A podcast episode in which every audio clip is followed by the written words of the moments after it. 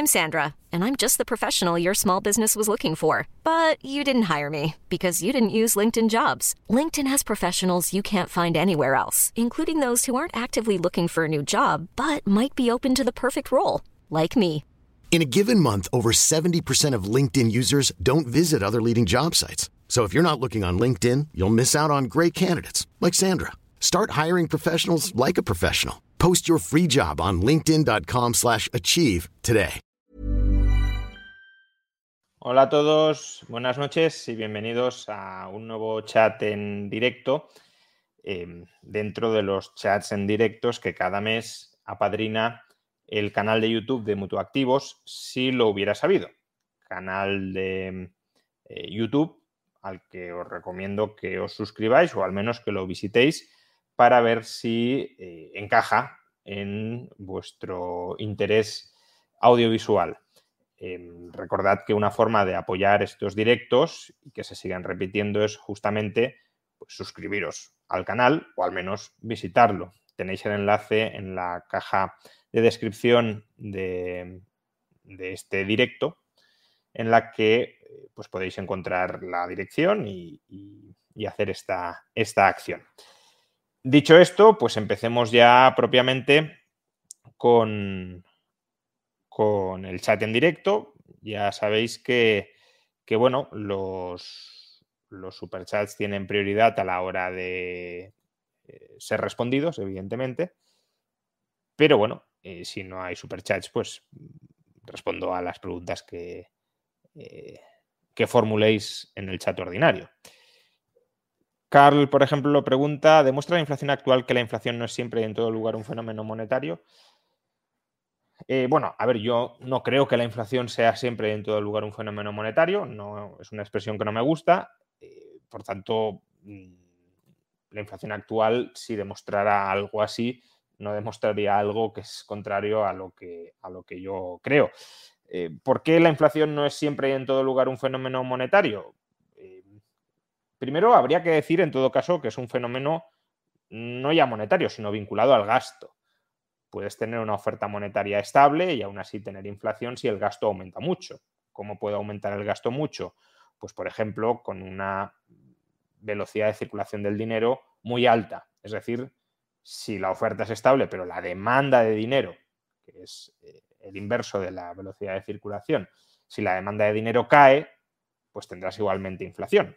Eh, una caída de la demanda de dinero significa que la gente no atesora tanto dinero, sino que lo gasta. Y puedes gastar mucho, muchas veces, una misma cantidad de dinero fija. Por tanto, eh, si, por fenómeno monetario queremos decir oferta monetaria, desde luego no lo es en, exclusiva en, en prácticamente en ningún caso. Pero es que además tampoco toda inflación tiene por qué estar causada por el lado o, de, o venir causada desde el lado del gasto. Si el gasto se mantiene estable y hay una caída de la oferta, pues eh, gasto estable, no gasto nominal incrementado, sino gasto estable con menos oferta, eh, pues también significa una mayor inflación. Por tanto, no, no me gusta la expresión, creo que es una expresión eh, que puede inducir a, confusión, pero bueno, puede tener una parte de un mensaje hasta cierto punto propagandístico adecuado, que es que eh, obviamente si abusas de la emisión monetaria, pues puedes terminar generando inflación. Y eso sí es problemático, pero de ahí a que toda inflación sea monetaria, no. En todo caso, y dicho esto, la inflación actual no tiene por qué demostrar eso. La inflación actual tiene un componente de inflación de demanda muy importante. Que suban las materias primas no significa necesariamente que sea una inflación desde el lado de la oferta. Si tú has disparado el gasto y la oferta no da más de sí, no es que se haya desmoronado, sino que no da más de sí para atender el gasto inflado que tú has eh, generado, pues entonces tendrás inflación, eh, tendrás inflación desde el lado del gasto, que se expresará en subidas de precios, obviamente desde el lado de la oferta, porque todas las subidas de precios son subidas de la oferta. Eh, Bien, sigamos con, otras preguntas. Eh, Miguel Aguado, si me pregunta si he leído a Philippe Petit, eh, sí, claro que lo he leído y de hecho lo he leído y lo he criticado. En eh, mi libro Contra la renta básica, que es el libro más extenso que hasta el momento he escrito, eh, realmente cuando salga el de Marx no será ni de lejos el más extenso, pero de momento el libro más extenso que he escrito es Contra la renta básica y ahí hay un, capítulo entero, yo creo que relativamente exhaustivo, dedicado al, eh, a la crítica al republicanismo. Y además, en un eh, paper que saldrá próximamente publicado dentro de un, recopilatorio, de un libro recopilatorio, eh, justamente voy a publicar un, libro, un libro, perdón, un artículo, un paper, donde intento demostrar que si el republicanismo en su, en su versión de Petit eh, nos lo tomamos en serio, eh, el republicanismo conduce más bien a una especie de defensa del anarquismo. Por tanto, por tanto sí, sí lo he leído, sí lo he estudiado y, sí creo que, se equivoca eh, mucho, tanto en su definición de, libertad como en el tipo de, estructuras de estructuras em, políticas institucionales que, promueve. Cal pregunta, ¿podría haber inflación en una economía de trueque? Eh, si te refieres, a ver, dado que la inflación se suele referenciar a una unidad de cuenta común, que es lo que nos permite expresar eh, los precios de manera estandarizada y por tanto visibilizar si la mayoría de precios están subiendo o no, claro, si no hay una unidad de cuenta común, pues no tenemos inflación. Pero es que en el trueque tú puedes adoptar, otra cosa es que si es funcional o no, pero tú puedes adoptar perfectamente eh, cualquier unidad de cuenta común. Tú puedes decir, oye, voy a medir eh, el precio de todos los bienes con respecto a las tablas de madera, a tablas de madera. entonces tú podrías medir si el precio del resto de bienes se está encareciendo o no frente a tablas de madera, aunque no haya un medio de cambio generalizado. Eh, por tanto, sí, ese creo que es un mal argumento para tratar de justificar que toda la inflación es, es eh, siempre un fenómeno, un fenómeno monetario. Eh, por ejemplo, Franco dice, pon de ejemplo el caso de una economía de trueque en la que no podría haber inflación. De nuevo, e, estos son malos argumentos. En una economía de trueque sí se pueden encarecer los precios de todo en relación con algún numerario que escojamos eh, para medir eh, estandarizadamente los precios, pero es que además, eh, el hecho de que, imaginad que solo pudiese haber inflación en una economía no de trueque, en una economía monetaria, no significa que la inflación venga causada desde el lado monetario. Significa que en esa economía estamos midiendo el alza generalizada de precios con respecto al dinero pero el alza generalizada de precios puede tener otras causas. Em, Ricardo Fernández, ¿qué le parece la nueva bajada impositiva de Ayuso? Em, a ver, distingamos dos, partes, ¿no? Eh, porque Ayuso ha hecho dos anuncios y terminológicamente creo que hay que diferenciarlo. Una cosa es la deflactación del IRPF que ha planteado Ayuso eh, que eso no es una bajada de impuestos, eso es un mantenimiento de los impuestos, porque no deflactar el IRPF cuando hay inflación, inflación de precios, ¿no? Veo a algunos economistas diciendo ahora que em, si, si, no hay inflación salarial y bajas el, o sea, deflactas el IRPF, estás bajando impuestos. No. Aunque no haya inflación salarial, si hay inflación de precios y por tanto hay una caída de los salarios reales, si no, de los ingresos reales, si no deflactas el IRPF, estarás obligando a que ingresos reales más bajos paguen más impuestos de los que habrían pagado el año anterior eh, a la inflación. Por tanto, si hay inflación y no deflactas el, IRPF, en cualquier caso estás subiendo impuestos. Cuando Ayuso deflacta, Ayuso, y no solo Ayuso, aunque Ayuso es la que lo ha hecho mejor, como ahora explicaré, pero cuando Ayuso y otros presidentes autonómicos deflactan la tarifa del IRPF, y los mínimos personales y familiares dentro de eh, dentro del IRPF, em, lo que están haciendo es mantener los impuestos, no, no subirlos, eh, no, no, bajarlos. ¿De acuerdo? Em, Ayuso es la que más ha deflactado el IRPF, eh, o, la, que lo ha deflactado mejor. ¿Por qué? Porque ha deflactado todos los tramos del impuesto em, y, lo ha hecho a partir de, de, este año y además, bueno, ha cogido un indicador que no creo que sea el mejor, que es la revalorización salarial media de España. Debería haber cogido el IRPF, pero bueno, dentro de lo que cabe no está mal. Eh, Moreno Bonilla, por ejemplo, que también ha anunciado una deflactación del IRPF, solo deflacta eh, los primeros tramos del IRPF, no todos. Por tanto, a los tramos más altos les sube el IRPF. Él sabrá por qué. Partido Popular subiendo impuestos, qué cosa más rara. Bueno, en realidad no es rara, es, el ADN del Partido Popular subir los impuestos.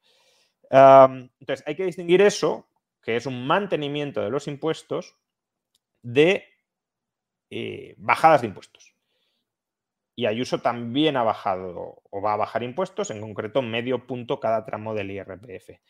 Y bueno, eh, me gustaría ver cómo lo financia. Si Ayuso es capaz de mantener a medio plazo la estabilidad presupuestaria y bajar impuestos, eh, pues chapó, porque es lo que hay que hacer y es el camino a seguir. Pero bueno, eh, eso todavía, todavía está por ver. Em, Eduardo Gold, dice Barry, dice que el quantitative tightening, eh, vamos, la restricción cuantitativa y las, y las tasas de velocidad del dinero aumenta y eso trae inflación. Ah, no, perdón, he leído mal, que por la restricción cuantitativa aumenta la velocidad del dinero y eso trae inflación. Eh, no he leído la teoría, pero vamos, para que eso genere inflación, la velocidad de circulación tendría que aumentar más eh, de lo que se está reduciendo la oferta. No sé cómo justifica el eso, ni tampoco sé cómo justifica esa vinculación, porque básicamente está diciendo que la reducción de la oferta de dólares está hundiendo la demanda de dólares. No veo relación entre ambos fenómenos. Probablemente hay alguna explicación más, eh, más desarrollada, pero, eh, pero así de buenas a primeras, pues no, no, la, no la veo. Estefano Cobian dice si eh, considero verídica la teoría de la conquista de, Oppenheimer. Eh, básicamente que, el Estado surge como una mafia que se consolida territorialmente. Sí, yo creo que esa es una teoría en términos generales muy, muy acertada. Eh, además, tenemos cierta evidencia antropológica de que eso es así. Eh, hace ya algunos meses dediqué un vídeo a esta cuestión de un nuevo estudio que había salido. Eh, lo puedes encontrar en el canal. Se llama algo así como el Estado como mafia dominante. Entonces, bueno, si lo buscas, pues, pues lo encontrarás, ¿no? Daniel García, ¿sigues liado con el libro de Marx o ya estás más libre? No, no. Sigo además ahora eh, en el peor momento, creo, porque es, son eh, las semanas antes de, la entrega, cuando se está terminando de revisar absolutamente todo.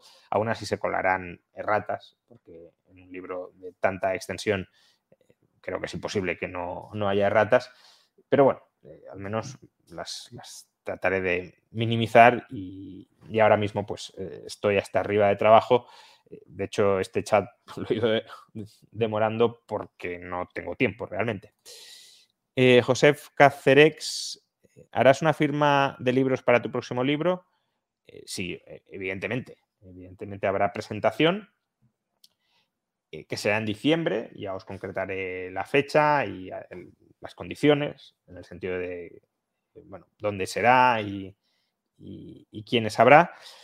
Pero bueno, será en diciembre, en Madrid, eso sí, y, allí como mínimo habrá, em, habrá firma de libros. Luego a la feria del libro eh, del año que viene, pues espero estar. Ya hace varios años que no voy, tampoco tenía nuevo libro, pero bueno, ni siquiera para firmar los, los que tenía. Y, ahora sí, evidentemente, eh, pues ya digo, es un, más que buen motivo para, para estar en firma de libros. Eso sí, intentaré firmar solo uno de los dos tomos, porque si he de firmar los dos, o, los firmo simplemente con, con un garabato, o, si tardo el doble de lo que ya suelo tardar, pues se eternizarán las, colas. Ah, Borja, si viste mi, mi de tu conversión en Marx, sí, sí lo vi, bueno, pues era gracioso y y te agradezco que, lo hicieras, aunque creo que ya he, ya revertido, quizá porque, eh, porque ya estoy terminando. ¿no? También pregunta Borja que para cuando un vídeo con, con Jano y Villanova, pues bueno, eh, cuando se tercie, la verdad es que ya hicimos uno, no, no hemos vuelto, pero, pero volveremos, supongo. Eh, Luis Álvarez, ¿cómo se puede dar un aumento del gasto agregado de una economía sin que exista un exceso monetario? Si la cantidad de oferta monetaria concuerda con su demanda monetaria, existe una imposibilidad de que exista inflación. Bueno, tú lo dices, si la oferta concuerda con la demanda, pero la demanda puede caer. Es decir, el desequilibrio monetario puede darse, el desequilibrio entre oferta y demanda monetaria puede darse o porque aumenta la oferta o porque baja la demanda. Y si baja la demanda en relación con una determinada oferta, pues puede haber inflación también. Mm, además, em, la demanda puede caer porque el gobierno se pone a gastar a lo loco. Es decir, el, que reduce la demanda de dinero puede ser el gobierno, no tiene por qué ser el sector privado. Y uno dirá, bueno, ¿y cómo puede el gobierno gastar mucho más si no se ha generado más cantidad de dinero? Pues de una manera muy sencilla. Imagina que el gobierno emite deuda pública. Deuda pública al 5%, por ejemplo. Y capta saldos de tesorería que están atesorados, que, que el sector privado tiene atesorados. Y el gobierno tiene esos saldos, después de emitir la deuda, recibe esos saldos de tesorería y los gasta. El sector privado no los habría gastado porque los tenía atesorados los recibe el sector público y los gasta. Menor demanda de dinero o mayor velocidad de circulación. Vale, y una vez los ha gastado, ¿cómo puede seguir gastando?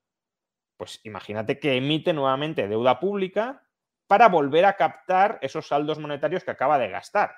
No sé, imagínate que los ha gastado eh, para comprar ordenadores y por tanto ese dinero ahora lo tiene el productor de ordenadores. Pero el Estado le vende un nuevo bono a ese productor de ordenadores para volver a recibir ese dinero y volverlo a gastar. Claro, si tú estás emitiendo continuamente deuda pública para eh, captar una misma masa monetaria que existe, tú puedes multiplicar potencialmente de manera infinita el gasto, el gasto nominal dentro de la economía sobre esa base monetaria única.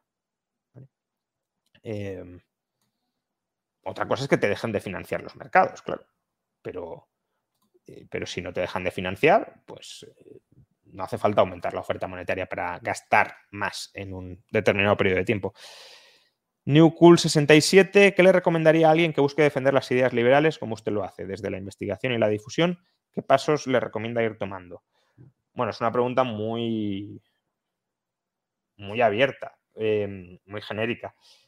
Bueno, yo, me plantearía primero si, si quiero defender o sea, ¿qué, puedo aportar yo diferencial frente a lo que ya están haciendo otros?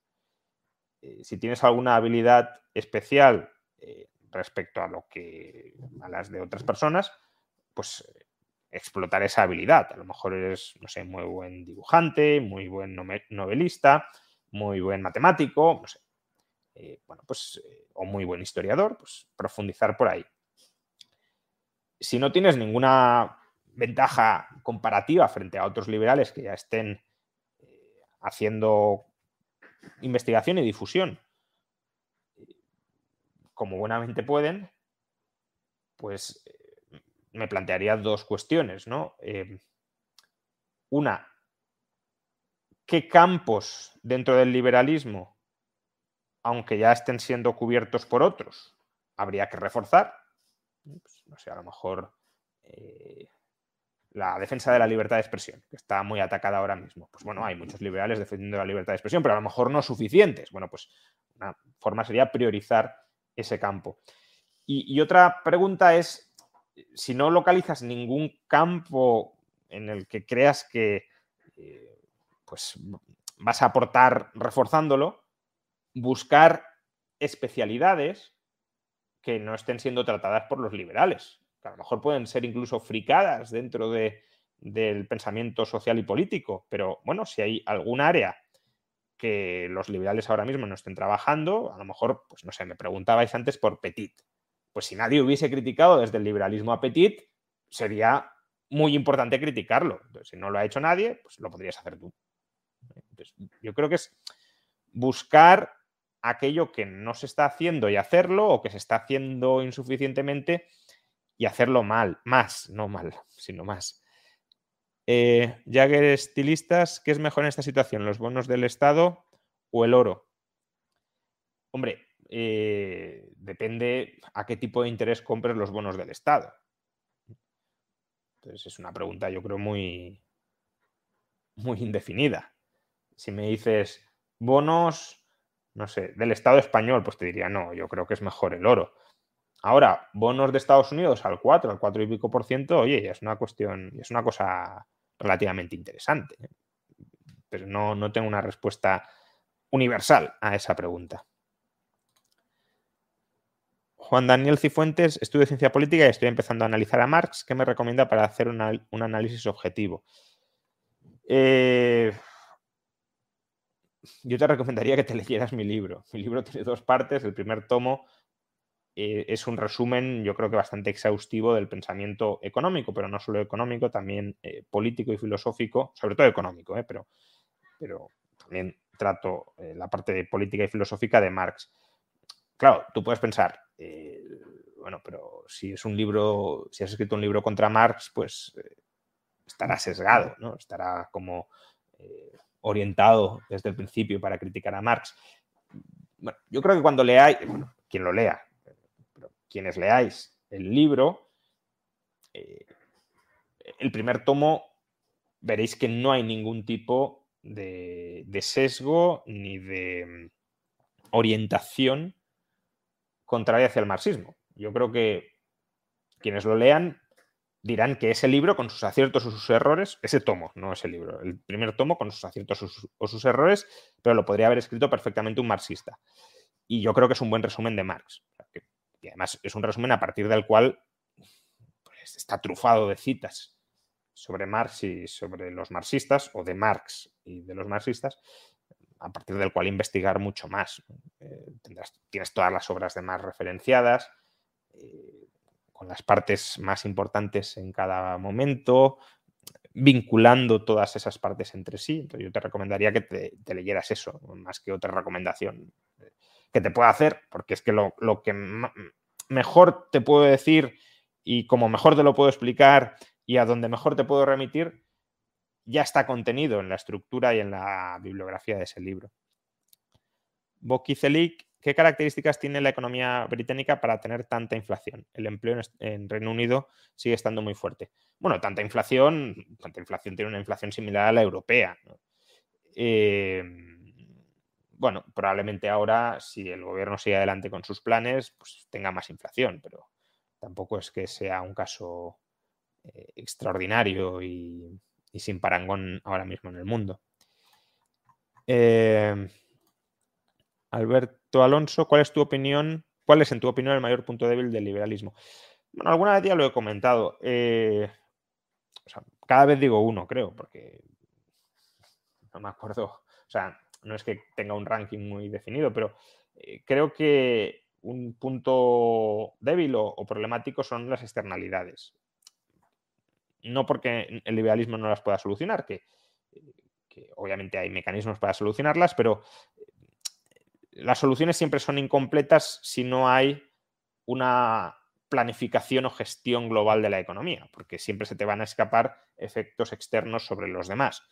Pero claro, también puedes decir que una planificación y un control total de la economía pues tiene eh, externalidades muchísimo más negativas sobre las personas que cualesquiera otras externalidades que pueda haber en, en, eh, una sociedad liberal, vamos, en una sociedad libre.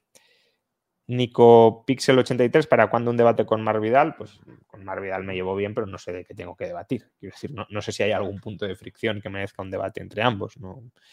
Tito Luyo, hay una corriente de bajadas de impuestos liberal Reino Unido, Italia, España, hombre, quizá lo de España sea mucho decir, pero bueno. Sin embargo, no bajan gasto público o lo incrementan. Más deuda antiliberal. ¿Esto podría hacer una crisis global aún mayor? Sí, yo lo llamo populismo fiscal. Un populismo fiscal que no es nuevo. Ya el Partido Popular, por ejemplo, en España, después de habernos masacrado a subidas de impuestos, lo practicó a partir del año 2013 o 2014, cuando los volvió a bajar, pero sin recortar el gasto público. Creo que es una medida irresponsable que además nos puede dar bastante mal nombre a los liberales. el Reino Unido ahora mismo está en una crisis financiera importante. O, está al borde de una crisis financiera importante, o ha tenido que intervenir el Banco de Inglaterra, a ver si mañana lo puedo explicar bien en un vídeo, y, es por la bajada de impuestos, pero no es por la bajada de impuestos en aislado, es por la bajada de impuestos sin recortar el gasto. Y, claro, ahora parece que bajar impuestos genere crisis financieras. Bokicelic, ¿crees que realmente la libra llegará a la paridad? Bueno, todo dependerá de cuál sea la actitud del Banco de Inglaterra. Si el Banco de Inglaterra, más allá eh, de, de las transitorias que dice que va a hacer, reinstaura el quantitative easing eh, sobre una base permanente, pues sí, claro que llegará. Sobre todo si, si el resto de bancos centrales no lo hacen. Otra cosa es que, claro, si después del Banco de Inglaterra restablece el quantitative easing eh, la eurozona o Estados Unidos, pues entonces ahí no tendría por qué, obviamente. Y también eh, si volverá Pablo Gil al canal. Eh, sí, vamos, yo creo que, volverá. Yo estoy encantado de, de tenerlo. Y, bueno, cuando relance, que, creo que lo voy a poder hacer, pero bueno, cuando relance la tertulia financiera, pues por supuesto volveré a contar con él. Eh, Luis Álvarez si la y con Edgar también, que antes me habéis preguntado, eh, no, no, lo he colocado, pero por supuesto con Edgar también. Luis Álvarez, si la inflación ocurre solo si existe un desbalance entre oferta monetaria y demanda monetaria, entonces estamos ante un fenómeno monetario. Un exceso monetario es indispensable para que se dé el fenómeno inflacionario. Yo te compro ese argumento, eh, que además es un argumento que muchos defensores de que la inflación es un fenómeno exclusivamente monetario eh, suelen utilizar cuando ya están un poco contra las cuerdas. Y yo te compro ese argumento si también me dices que la deflación es un fenómeno exclusivamente monetario. Si tú me dices que la deflación es un fenómeno exclusivamente monetario, yo te compro que la inflación es un fenómeno exclusivamente monetario. Ahora, si tú me dices que la inflación es un fenómeno exclusivamente monetario, pero la deflación no, porque puede haber deflación por aumento de la productividad, entonces no te compro el argumento, porque también puede haber inflación por caída de la productividad. Si la inflación es un fenómeno exclusivamente monetario, la deflación también. ¿En qué sentido? Pues que si hay un aumento de la productividad, habría que aumentar la oferta monetaria para evitar que haya inflación, para evitar que haya deflación. De la misma manera que si hay una caída de la productividad tú me dices que la inflación es un fenómeno exclusivamente monetario porque habría que reducir la oferta monetaria para que no haya inflación, si hay deflación y no se contrarresta, no se esteriliza con un aumento de la oferta monetaria, también habría que decir que esa inflación es un fenómeno exclusivamente monetario. Por tanto, coherencia en el argumento. Si uno es coherente en el argumento, yo compro el argumento. Ahora, si uno me dice, no, la inflación es un fenómeno exclusivamente monetario, pero la deflación no, ahí ya estamos haciendo trampas. Alberto Rodríguez, la demografía es el mayor problema en el largo plazo para la economía española. Te sugiero entrevistar a Alejandro Macarrón. Em, con Alejandro me llevo muy bien. Bueno, hace mucho tiempo que no hablamos, pero, antes coincidíamos en tertulias y demás. Y, sí, yo creo que la eh, demografía es un problema importante. No sé si el más importante, eh, pero, pero sí es un problema, desde luego, muy importante en el sentido en que sabemos que la demografía tiene una relación bastante directa con el dinamismo de una economía. Una sociedad envejecida es una sociedad que no emprende y una sociedad que no emprende es una sociedad pues, esclerotizada. Y, además tenemos un estado de bienestar o, bienestar del Estado, sería más correcto llamarlo, eh, que depende de, tener una demografía expansiva. Entonces, bueno, sí, sí que sí que podría ser, eh, eh, no sé si el mayor problema, pero desde luego es un problema serio. Zaraki Kenpachi dice que ya aburro. Bueno, pues, pues, si ya aburro, te sales del canal y te pones a ver Bleach, que además eh, están a punto de estrenar la última saga y, por tanto que la refresques puede ser interesante y que refresques lo que se ha emitido puede ser interesante antes de, de iniciar con la tercera. Juan González, ¿es más importante el PIB per cápita o el PIB per cápita en PPA? Bueno, pues depende qué quieras medir. Si quieres hacer comparaciones eh, entre países, obviamente tienes que hacerlo eh, con paridad de poder adquisitivo. Ahora, si no quieres hacer comparaciones entre países, eh, a lo mejor quieres medir la evolución del estándar de vida en, España, em, pues entonces es mejor el PIB per cápita sin PPA. ¿Por qué? Porque el PPA te introduce distorsiones em, a la hora de calcular la producción dentro de, dentro de una economía. Es mejor medir, si quieres solo eh, estudiar la evolución de esa propia economía, es mejor medirlo directamente en moneda local que no en moneda internacional. Pero, repito, si quieres hacer comparaciones globales, necesariamente en PPA, no puedes hacerlo de otra manera. O, bueno, puedes hacerlo de otra manera, de alguna manera que te permita esas comparaciones, pero no comparando. Em, no comparando directamente eh, economías con moneda y con estructuras de gasto distintas. Vale. A ver. Eh,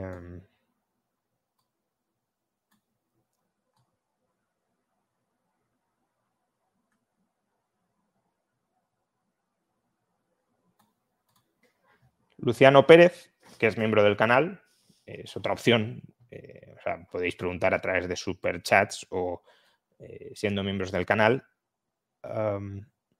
Digo para priorizar las preguntas, puedes preguntar sin nada, pero si hay otras antes, pues priorizar estas. Si tuvieras que elegir una criptomoneda estable para ahorrar a medio o largo plazo, ¿cuál elegirías? Eh, Bitcoin. Ya lo expliqué esto. en, el canal tienes una charla, algo así como por qué Bitcoin es distinto del resto de criptoactivos. Creo que tiene elementos bastante diferenciales. Con esto no estoy diciendo que para ahorrar a largo plazo haya que invertir en Bitcoin, ¿eh? cuidado. He dicho que si tuviera que elegir una, escogería Bitcoin, pero a lo mejor no hay que escoger ninguna. No, hago recomendaciones de inversión como tales. Gabriel Requena, hola Rayo, tengo 15 pues, eh, y, soy tu fan es bueno, de todas formas, que, las personas, sobre todo cuando todavía os estáis, bueno, nunca uno deja de, aprender y cultivarse intelectualmente, pero eh, en, una edad tan sumamente temprana para tener ideas políticas como los 15 años, es bueno que, no os cerréis tampoco en, un solo autor o en unas solas ideas, eh, sino que abráis horizontes y, comparéis. está muy bien que... Eh, que te consideres mi fan, digámoslo así. Bueno, tú lo has dicho. Pero bueno, mm, no, no, os fanaticéis con, nada ni con nadie, y menos a esas edades en las que todavía os queda mucho por leer, mucho por pensar, mucho por aprender. Claro, si uno se fanatiza a los 70 después de haber estudiado muchísimo, pues bueno, uno aún lo puede entender porque ya, ya no va a aprender mucho. Ryan Reynolds here from Mint Mobile. With the price of just about everything going up during inflation, we thought we'd bring our prices down. So to help us, we brought in a reverse auctioneer, which is apparently a thing. Mint Mobile unlimited premium wireless. Have to get 30, 30, bit to get 30, bit to get 20, 20, 20, bit to get 20, 20, bit to get 15, 15, 15, 15 just 15 bucks a month. So, Give it a try at mintmobile.com/switch. slash $45 up front for 3 months plus taxes and fees. Promo for new customers for limited time. Unlimited more than 40 gigabytes per month slows. Full terms at mintmobile.com. Hey, it's Ryan Reynolds and I'm here with Keith, co-star of my upcoming film If, only in theaters May 17th. Do you want to tell people the big news? All right, I'll do it. Sign up now and you'll get unlimited for $15 a month in six months of Paramount Plus Essential Plan on us. Mintmobile.com slash switch. Upfront payment of $45 equivalent to $15 per month. Unlimited over 40 gigabytes per month. Face lower speeds. Videos at 480p. Active Mint customers by 531.24 get six months of Paramount Plus Essential Plan. Auto renews after six months. Offer ends May 31st, 2024. Separate Paramount Plus registration required. Terms and conditions apply if rated PG. Quality sleep is essential. That's why the Sleep Number Smart Bed is designed for your ever evolving sleep needs. Need a bed that's firmer or softer on either side? Helps you sleep at a comfortable temperature? Sleep Number Smart Beds let you individualize your comfort so you sleep better together. JD Power ranks Sleep Number number 1 in customer satisfaction with mattresses purchased in-store. And now, save 50% on the Sleep Number limited edition Smart Bed for a limited time. For JD Power 2023 award information, visit jdpower.com/awards. Only at a Sleep Number store or sleepnumber.com. Más aunque solo sea por, por edad. Uh, pero claro, a los 15 hay que tener la mente muy abierta para no, para no dogmatizar. En todo caso, ya me leí tu libro de 10 principios del orden político liberal. ¿Cuál de tus libros me recomendarías para seguir? Eh, bueno, depende, depende quieras, eh, qué, temas quieras tocar. Yo creo que, aparte del libro de Marx, que en cualquier caso es un libro muy específico, estudiar el pensamiento y la obra de un autor, y a lo mejor no es lo más interesante, sobre todo para ir formándote tu, tu pensamiento, eh, para ir aprendiendo nuevas cosas. Eh, pero bueno, dejando el libro de Marx, que va a salir en breve, si te interesa eh, cómo podría funcionar una sociedad liberal donde el Estado jugara un papel mucho menor al actual, prácticamente inexistente, te recomendaría una revolución liberal para España. Si lo que quieres es eh, un libro que critique otras filosofías políticas rivales a las del liberalismo, un poco lo que hago en, en uno de los capítulos de Liberalismo, los 10 principios del orden político liberal, pero muchísimo más ampliado, la crítica filosófica a la socialdemocracia, al comunismo, al republicanismo, al utilitarismo, eh, bueno, a muchos sismos, entonces te recomendaría contra la renta básica. Yo creo que eh, cualquiera de estos dos es, un, es una buena continuación de liberalismo. Pero bueno, lo, lo, que he dicho al principio, no me leas solo a mí. Pensiones en España, punto de vista y soluciones. Pues que está la cosa muy mal y se va a poner peor y soluciones que cada uno trate de ahorrar por su cuenta porque las soluciones no van a venir eh, del gobierno. Tito Luyo, en una discusión salió que el término capitalismo es un término acuñado por Marx. Sin embargo, Bastos dice capitalismo es diferente al libre mercado. ¿Cuál debería ser el término correcto que deberíamos usar?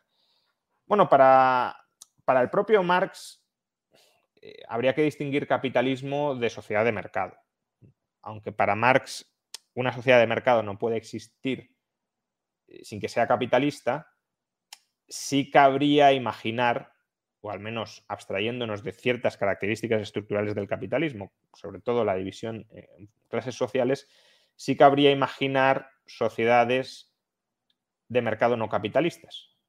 Para Marx la diferencia estaría en, en una sociedad capitalista hay una masa de trabajadores que están desposeídos, que no tienen eh, propiedad y como consecuencia de ello la única forma de participar en el proceso de producción social es vendiendo su fuerza de trabajo a, a, aquella otra clase que posee el monopolio de los medios de producción, a los capitalistas, y por tanto esos trabajadores no cooperan socialmente produciendo directamente mercancías para el mercado, sino subordinándose a las órdenes productivas del capitalista, y una sociedad de mercado no capitalista sería una sociedad donde cada trabajador sería un productor independiente o bueno, se podrían asociar entre ellos, no, tiene por qué ser totalmente fragmentado, y eh, participaría en el mercado produciendo y vendiendo mercancías por su cuenta, sin subordinarse a las órdenes de ningún capitalista, sin venderle su fuerza de trabajo a ningún capitalista. Esa sería la distinción que establecería Marx. A mí no me termina de gustar esa distinción, eh, bueno, no me gusta. Y y aún así creo que la distinción entre capitalismo y libre mercado es una distinción pertinente, como señala Bastos. ¿Dónde establecería yo la distinción? Pues en, cuál sea el objetivo de los agentes económicos que participan en ese sistema. Si el objetivo es producir para volverse cada vez más ricos, que esto también es algo que diría Marx, entonces yo eso lo calificaría como capitalista. Si tienes una sociedad de mercado donde el objetivo no es enriquecerse, sino el objetivo es producir para intercambiar y a través del intercambio acceder a las mercancías que tú deseas consumir, pero sin, sin incrementar continuamente tu patrimonio, eso sería una sociedad de mercado no capitalista. Esto es algo que podría compartir Marx. Lo digo para que no se malinterprete lo que he dicho. Eh, lo que sucede es que Marx no concibe que, o Marx, mejor dicho, considera que una sociedad de productores independientes, donde cada trabajador fuera dueño de sus medios de producción, sería una sociedad donde no se buscaría revalorizar el valor de los medios de producción, revalorizar el capital, donde no habría, por tanto, capital, eh, porque el capital solo puede emerger con trabajo asalariado, es decir, con la desposesión de algunos trabajadores, la venta forzada de su fuerza de trabajo y la explotación de esos trabajadores. Y ahí es donde yo no estoy de acuerdo. Claro que en una sociedad de productores independientes podría haber personas que produjeran no para comprar a través del intercambio las mercancías que quieren consumir, sino, sino como los capitalistas a día de hoy, para revalorizar continuamente su capital. Bien, me he extendido un poquito, pero eh, Boki Celic ¿Sabe cuál es la opinión de Huerta de Soto sobre Bitcoin? ¿Tiene pensado traerlo al canal? Sí, en algún momento lo quiero, eh, lo quiero traer. Eh, en, algún momento donde haya que celebrar algo importante en cuanto a número de suscriptores. Eh, y no sé cuál es su opinión sobre Bitcoin. hemos hablado, nos hemos carteado, mensajeado, mejor dicho, últimamente por el libro sobre Marx, porque se lo ha leído ya, y me ha hecho algunas sugerencias y demás, pero no, hemos hablado sobre Bitcoin eh, concretamente. Em, en Colombia quieren estatalizar el sistema de salud. Es un sistema mixto. ¿Podrías tratar el tema? Pues a ver si lo trato en algún momento. Sí.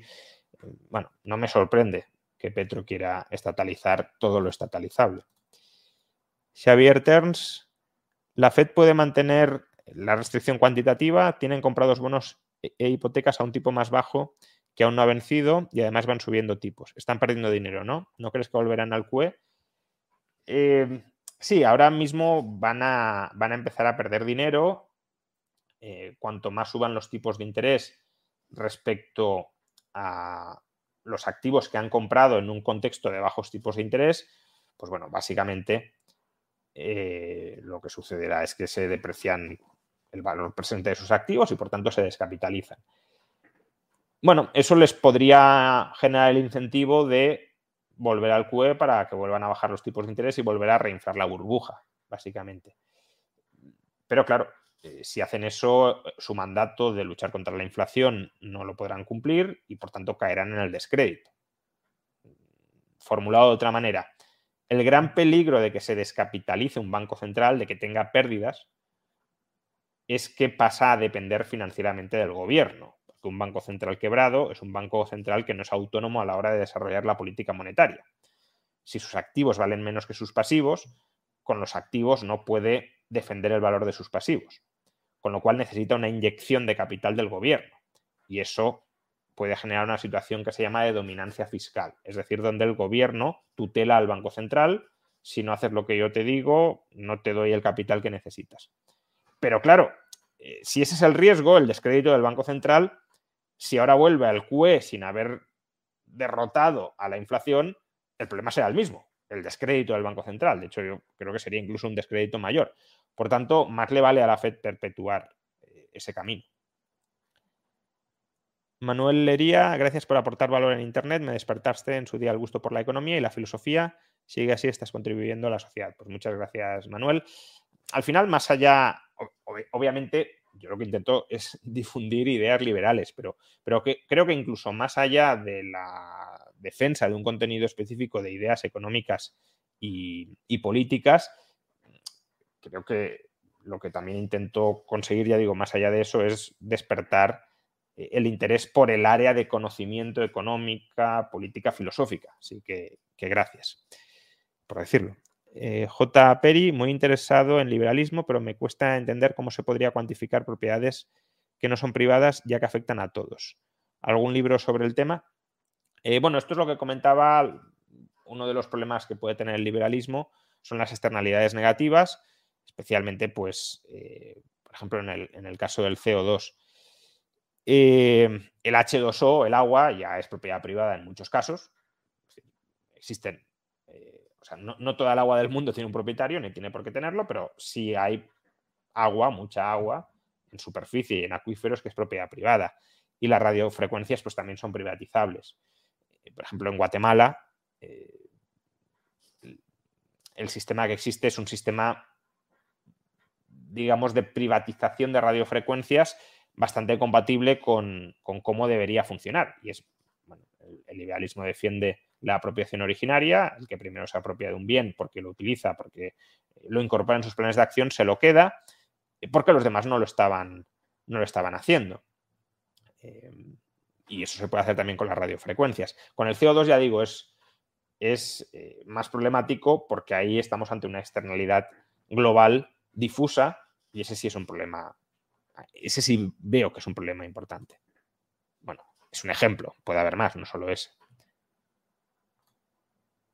Carlos Cata, al emigrar a un país distinto y adquirir voluntariamente la nacionalidad de este, ¿es una forma de legitimar dicho Estado?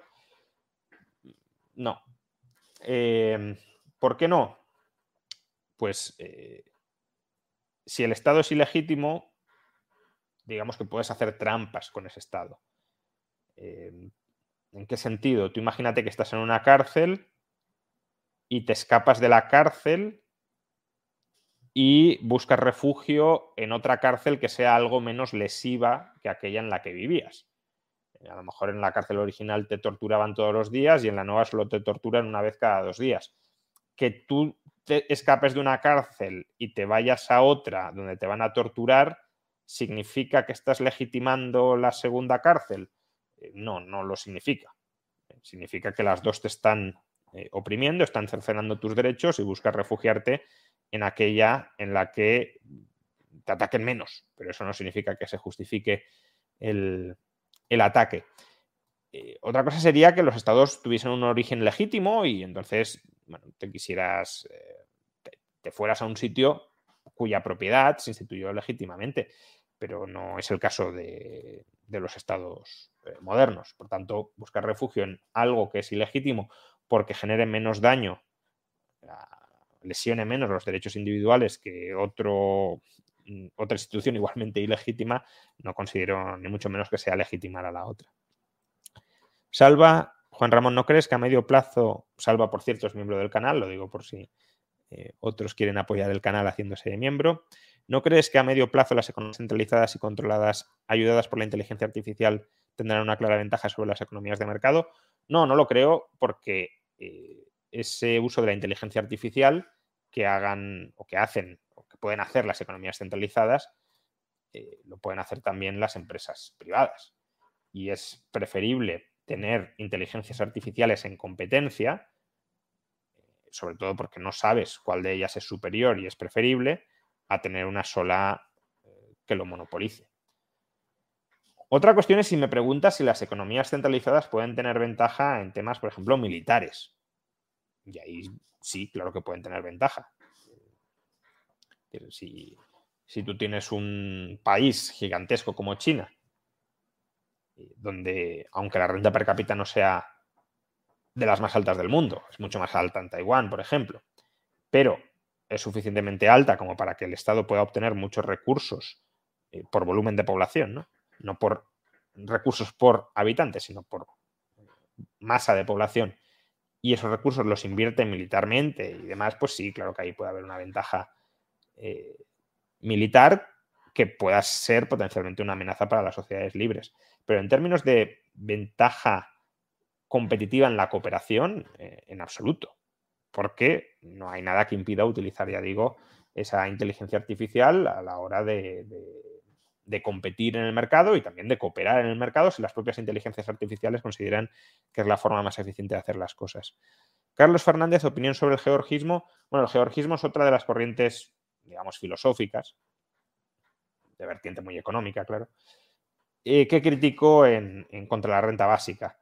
Bueno, creo que eh, aparentemente puede tener cierto sentido o, hay muchos liberales que se sienten atraídos por él porque eh, consideran que la propiedad privada se puede legitimar sobre las cosas que, hemos creado, pero no sobre las cosas de la naturaleza.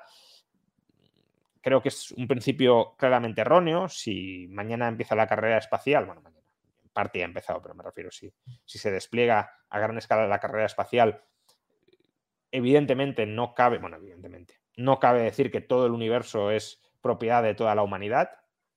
Habrá porciones del universo que sean potencialmente apropiables por aquellos que, que las colonicen en primer lugar que otros. Y lo mismo vale para la Tierra. Es verdad que la Tierra ya está toda colonizada y por tanto podríamos decir que ya los que nacen no encuentran nuevas oportunidades para colonizar. Bien, pero eso no, no significa que no se puedan constituir derechos de propiedad válidos sobre, o que no se hayan podido constituir históricamente derechos de propiedad válidos sobre la Tierra, justamente cuando estaba en proceso la humanidad de colonizar eh, el entorno material en el, que se, en el que por ahora se mueve y al que está restringida. Luego, aparte, esto de decir que, los recursos naturales no son apropiables, pues bueno, entonces, eh, o que son apropiados, o que deben ser apropiados por toda la humanidad, es, muy peliagudo, porque los seres humanos mismos somos un recurso natural, somos un compuesto de recursos naturales. Con lo cual, la materia del cuerpo humano es propiedad colectiva de toda la humanidad. Pues, le digo, eh, bastante peligroso esa perspectiva. Bueno, eh, hay muchas más razones. Luego también hay razones estrictamente económicas por las que creo que es una mala idea, básicamente que desincentiva la búsqueda y la gestión adecuada de recursos. Eh, Eugenio, ¿qué opina del objetivismo? No soy experto en objetivismo, ya lo he criticado, bueno, lo he criticado, he expresado mis dudas en otras ocasiones. Bueno, creo que el, el, problema principal es esencialmente, bueno, problema principal, uno de los problemas es la falta de la perspectiva emocional del ser humano a la hora de caracterizar al sujeto que es el objeto de la filosofía objetivista. Luis Álvarez, inflación y deflación son fenómenos 100% monetarios porque ocurren como consecuencia de un desbalance monetario. Un aumento del precio del petróleo sin un exceso monetario no genera ni contagia inflación. Eh, vale, si tú me dices que la inflación y la deflación son un fenómeno monetario, las dos siempre, entonces creo que la frase está bien usada si entendemos por fenómeno monetario, como lo estás entendiendo, desequilibrio entre oferta y demanda. ¿Por qué la inflación es un fenómeno monetario desde esa perspectiva si hay una crisis de oferta? Pues porque si hay una crisis de oferta, desde tu perspectiva, habría que reducir la oferta monetaria para que no haya inflación.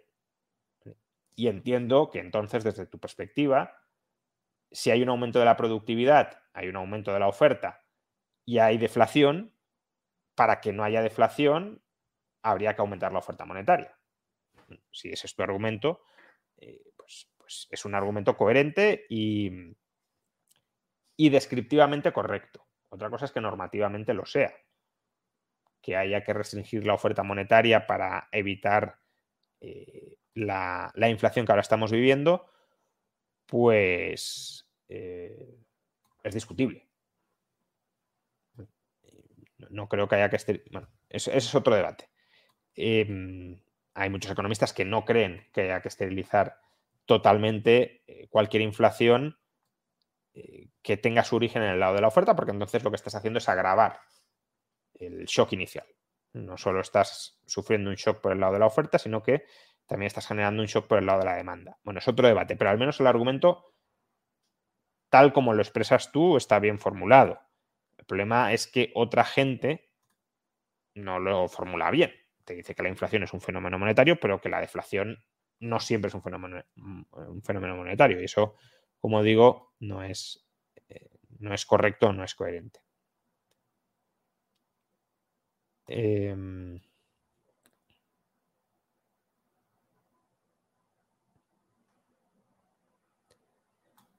Jorge Núñez, que es miembro del canal, eh, comenta con respecto a lo que he dicho sobre traer a Huerta de Soto que no queda mucho para los 500.000. Bueno, yo no he dicho que lo vaya a traer a los 500.000. He dicho que lo traeré cuando haya algo que celebrar en cuanto a número de suscriptores. Y, debe ser proporcional ¿no? la entrevista al, al hito a celebrar. Entonces, a lo mejor considero que los 500.000 todavía no es una cifra que justifique eh, traer a Huerta de Soto al canal, porque hay que llegar a cifras todavía mayores, ¿no? Para, para que la celebración esté en consonancia con el invitado.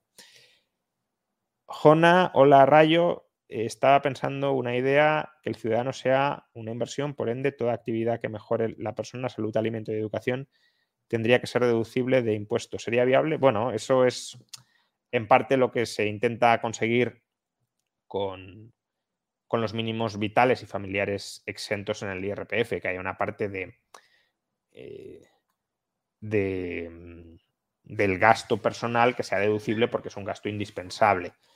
Mm, claro, si lo amplías a que todo lo que redunde en la persona deba ser deducible, eh, pues entonces todo, todo gasto sería deducible, porque la persona cuando gasta entiende que gasta para su propio bienestar, crecimiento, satisfacción, y por tanto todo sería deducible, lo cual me parece muy correcto y muy defendible, pero que no creo que los políticos lo compren, evidentemente. Eh...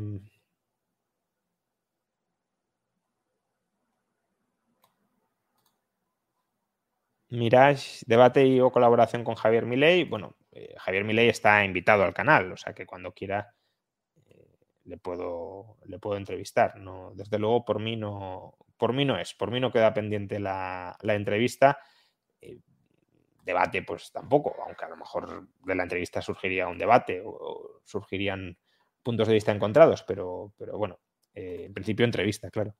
Alberto Pérez, invierno en Alemania y gas ruso. La sociedad alemana forzará a llegar a un acuerdo con Putin debido a la carestía y racionamiento del gas o los políticos alemanes acabarán topando el precio como en Reino Unido.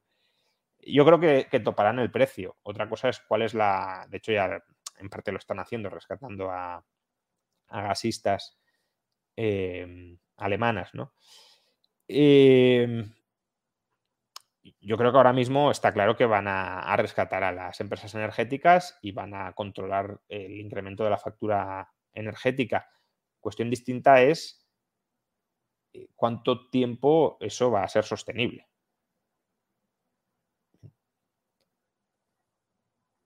Y esa es una. Alemania tiene margen de endeudamiento, pero aún así, claro, si tienes que empezar a rescatar muchas empresas, no solo energéticas, cuidado. DAC Free, la inflación beneficia al PIB per cápita nominal. Sí, claro, Venezuela pues habrá experimentado unas subidas muy grandes en los últimos años del PIB nominal pero eso no significa que vivan mejor.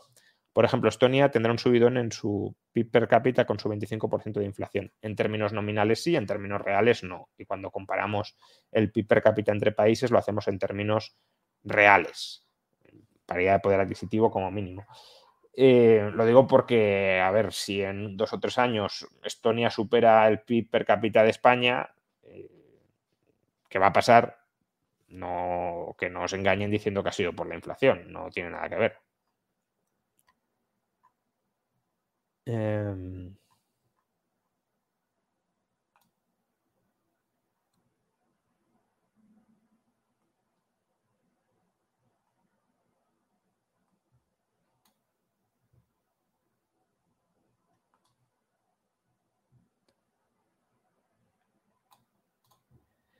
Santiago Vites, eh, por cierto, mm, más o menos ya llevamos una hora, que es el objetivo del chat, alrededor de una hora. Lo digo porque vayáis apurando las últimas preguntas si, las tenéis en cartera. Santiago Vites, hace 30-40 años Japón era una amenaza para la hegemonía de Estados Unidos en cuanto a tecnología y economía. ¿Cree que la situación con la China actual es similar o son situaciones diferentes? Em, similar y diferente. Es similar porque efectivamente el paralelismo es, importante. Son dos economías asiáticas que han crecido muchísimo durante un periodo de tiempo prolongado. De hecho, Japón creció más de lo que ha crecido China, se desarrolló más y más rápido y que eh, suponen pues, una amenaza competitiva global para Estados Unidos. Ese sería el paralelismo. ¿Cuál es la diferencia? Que Japón era un Estado completamente aliado de Estados Unidos, casi vasallo, podríamos decir. Eh, China no. Y por tanto, para la hegemonía no económica, sino política de Estados Unidos, eh, es mucha más amenaza a China, aparte de su tamaño poblacional, eh, de lo que pueda ser o de lo que lo pudo ser en algún momento Japón. Bien. Em,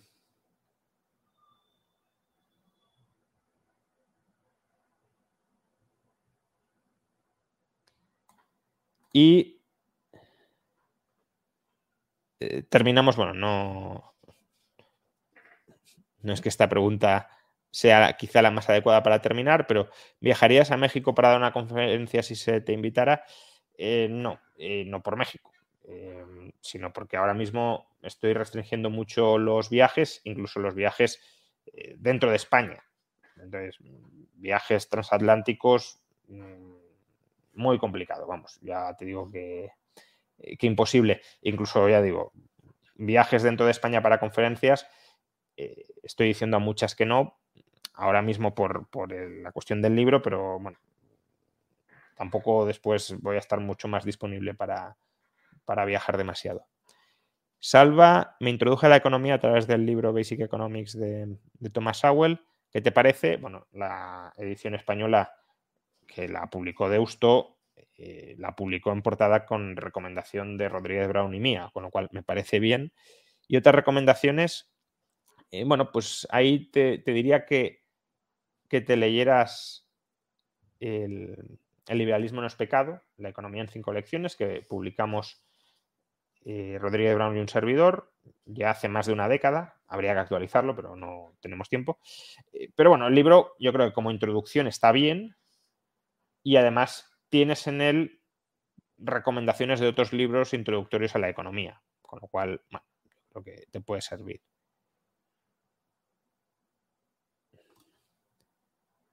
Fran Fury, ¿algún libro que puedas recomendar similar a tus 10 principios básicos del liberalismo, pero escrito en inglés? ¿Tu libro está traducido al inglés? Eh, no, mi libro no está traducido al inglés. Ojalá en algún momento lo esté. Se va a publicar al portugués, eso sí. Em, pero no está traducido al inglés. ¿Alguno similar? Pues bueno, eh, uno que se me ocurre, hay, varios, ¿no? Em, aunque personalmente ninguno me termina, que encajar, me termina de encajar como el mío, probablemente porque sea mío y lo he escrito como me gustaría haberlo leído, pero em, hay un libro que es más como preguntas y respuestas sobre el liberalismo de Jason Brennan, un autor que en general hay que leer y hay que conocer porque es muy buen pensador y muy buen escritor, que no, suelen ir de la mano, que se llama Libertarianism, What Everyone Needs to Know. Entonces, bueno, ahí puedes, puedes encontrar, yo creo que es algo bastante similar, no exacto, pero, pero bueno, cumple un propósito parecido. Juli, ¿dónde puedo encontrar datos para hacer mi propio análisis sobre cómo España gestiona su dinero o el dinero? Impuestos, gasto realizado, ¿en qué deuda? Pues la verdad es que no hay datos eh, centralizados y homogéneos. es, verdad que es complicado. Bueno, miento. Puedes ir a la Intervención General de la Administración del Estado, que cada, que cada año publica con cierto retraso, no, el del año corriente, sino el de años anteriores, y ahí tienes eh, agregado el gasto funcional de, España. No, gasto impuestos, pero sí al menos gasto y puedes ver dónde se, gasta fundamentalmente. También puedes encontrar estos datos menos desagregados, pero los puedes encontrar en Eurostat. Eh, pero es verdad que no hay una base de datos demasiado integrada donde se consoliden los gastos de la administración central, de las autonómicas, de las municipales, los impuestos, etcétera, y eso es un problema de transparencia, yo creo que importante de nuestras administraciones públicas. Alberto Rodríguez, otra sobre natalidad, es moral o inmoral fomentarla desde un punto de vista liberal. Eh, a ver, yo creo que se podría, tener un, asidero complicado la justificación, pero se podría tratar de justificar apelando a que eh, posee o entraña externalidades positivas. Desde ese lado lo podrías llegar a justificar, pero bueno, es, una justificación yo creo que débil porque hay tantas cosas que pueden llegar a tener externalidades positivas que podrías justificar casi cualquier tipo de, intervención. De todas formas, yo creo que el mejor fomento para la, natalidad es no dejar de desincentivarla con mecanismos como el estado de bienestar, que, creo que es uno de los grandes ataques contra la, contra la familia y contra el fomento de la natalidad, fomento natural de la natalidad, es decir, sin estimularla artificialmente, sino la propia inclinación que podemos tener cada uno de nosotros. Como suele pasar muchas veces, no hace tanto, no hace tanta falta fomentar como dejar de obstruir. Y aquí, pues, ya digo, el mejor fomento es dejar de obstruir, creo yo. En todo caso, también he de decir que, no hay una solución muy clara para el problema de la natalidad. ¿eh? yo creo que sin estado de bienestar claramente aumentaría, pero, eh, pero eh, la natalidad, por lo que vemos, tiende a caer por una mera transición demográfica.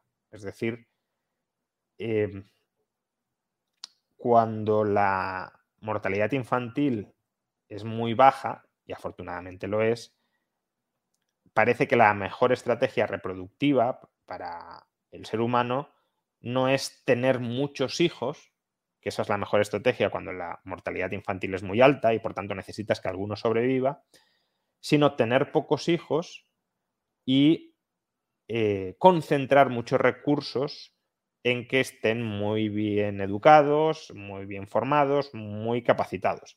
En lugar de tener muchos, no muy, vamos, hacia los que disperses los recursos, tener pocos y concentrar los recursos.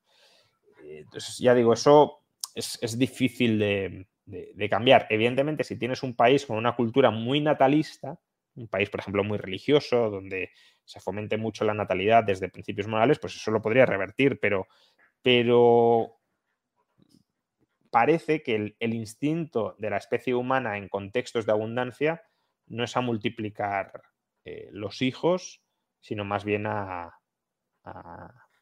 estabilizarlos a un nivel eh, más bien bajo.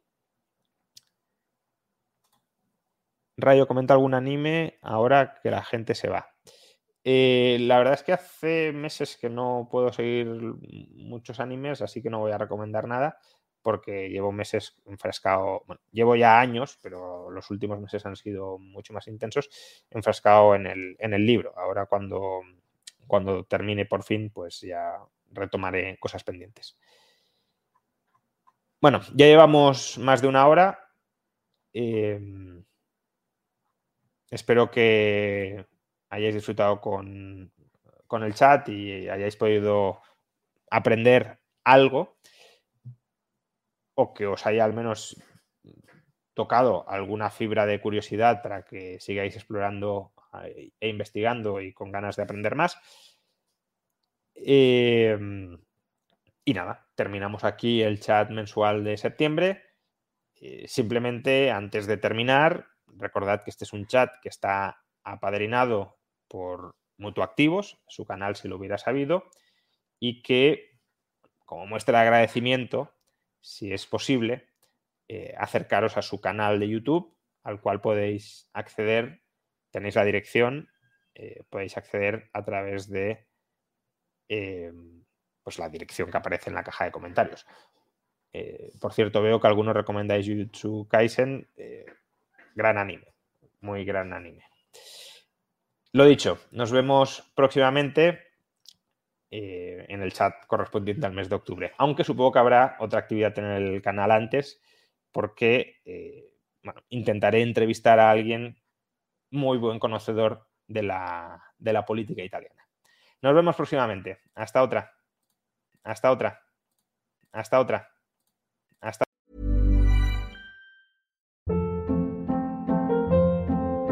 Hold up. What was that? Boring. No flavor. That was as bad as those leftovers you ate all week. Kiki Palmer here, and it's time to say hello to something fresh and guilt-free. Hello Fresh. Jazz up dinner with pecan-crusted chicken or garlic butter shrimp scampi. Now that's music to my mouth. Hello Fresh. Let's get this dinner party started. Discover all the delicious possibilities at hellofresh.com.